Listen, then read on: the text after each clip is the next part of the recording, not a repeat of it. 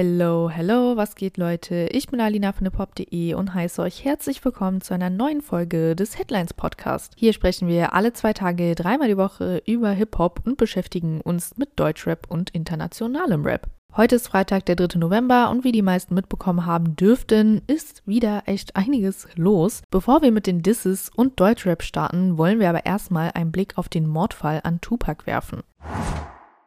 Der Fall rund um den Mord an Tupac ist ja vor einigen Wochen überraschend neu aufgelebt, nachdem ein Verdächtiger festgenommen wurde. Nun erscheint dieser Verdächtige erstmals vor Gericht. Dwayne Davis, auch bekannt unter Keith D., ist angeklagt wegen Mordes unter Verwendung einer tödlichen Waffe. Vor Gericht plädiert Davis nun am Donnerstag auf nicht schuldig. Im Falle einer Verurteilung droht ihm eine lebenslange Haftstrafe. Nächste Woche dann wird er noch einmal vor Gericht erscheinen müssen, bevor der tatsächliche Prozess beginnt. Im nächsten Termin wird dann dafür auch das Startdatum festgelegt. Also, was genau hat Dwayne Davis getan? Ihm wird vorgeworfen, an der Schießerei in Las Vegas beteiligt gewesen zu sein, bei der Tupac ums Leben kam. Dabei geht es nicht darum, dass er die Rap-Legende eigenhändig umgebracht haben soll. Vielmehr wird ihm vorgeworfen, die Waffe erworben und bereitgestellt zu haben, mit der Tupac schließlich erschossen wurde. Dwayne ist der Onkel des verstorbenen Hauptverdächtigen Orlando Anderson und bekanntes Mitglied der Southside Compton Crips.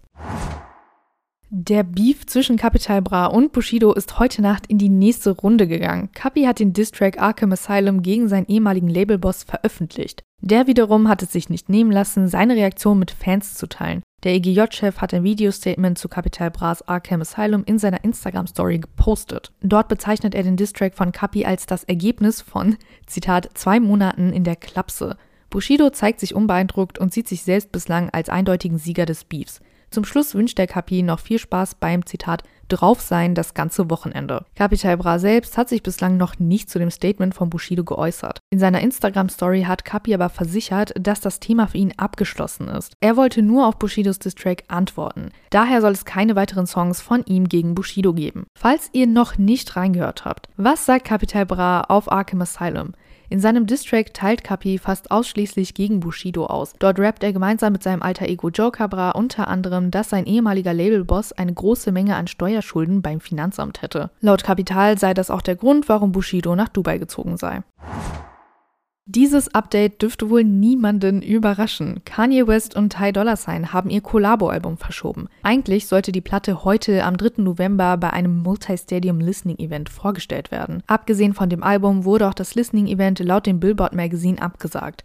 Neben dem Ankündigungspost von Ty Dolla Sign, den wir ja hier auch besprochen hatten, wurden keine weiteren Informationen zu dem Multi-Stadium Listening Event bekannt gegeben. Keine Links zu Ticketverkäufen und auch nicht, in welchen Stadien das Event stattfinden sollte. Wieso das Ganze? Laut des Billboard-Berichts stellen Versicherungs- und Planungsprobleme sowie die laufende Football-Saison Hürden für das Listening-Event dar. Denn die meisten NFL-Teams würden aktuell davon absehen, Dritte in ihre Stadien zu lassen. Solche Events könnten nämlich dem Rasen und dem Zeitplan der Mannschaften schaden. Weder Ty Dolla Sign noch Kanye West haben sich bislang zu den Events oder zu einem neuen Release-Datum geäußert. Das ist übrigens nicht das erste Mal, dass das Collabo-Album verschoben wurde. Vor einigen Wochen bestätigte Billboard die Existenz des Projekts und berichtete, dass das Album eigentlich am 13. Oktober schon erscheinen sollte. Die beiden Musiker hatten allerdings Probleme, einen Distributionspartner für das Album zu finden. Und dann sind wir auch schon wieder bei Deutschrap oder auch englischem Rap, je nachdem, wie man es sieht. Denn gestern Nacht hat Kollega ein Album auf Englisch veröffentlicht. Das neue Album umfasst insgesamt 17 Tracks. Die Überraschung war durch einen Modus Mio Instagram-Post, in dem das Album bereits angekündigt wurde, etwas zunichte gemacht worden. Außerdem konnte man CBA oder Cross-Border Armageddon, so heißt das Album, bei YouTube bereits am Donnerstagmittag hören, wenn man einen VPN auf Australien gestellt hatte, wo bereits der Freitag angebrochen war. Falls ihr davon nichts mitbekommen habt, es liegt nicht an euch.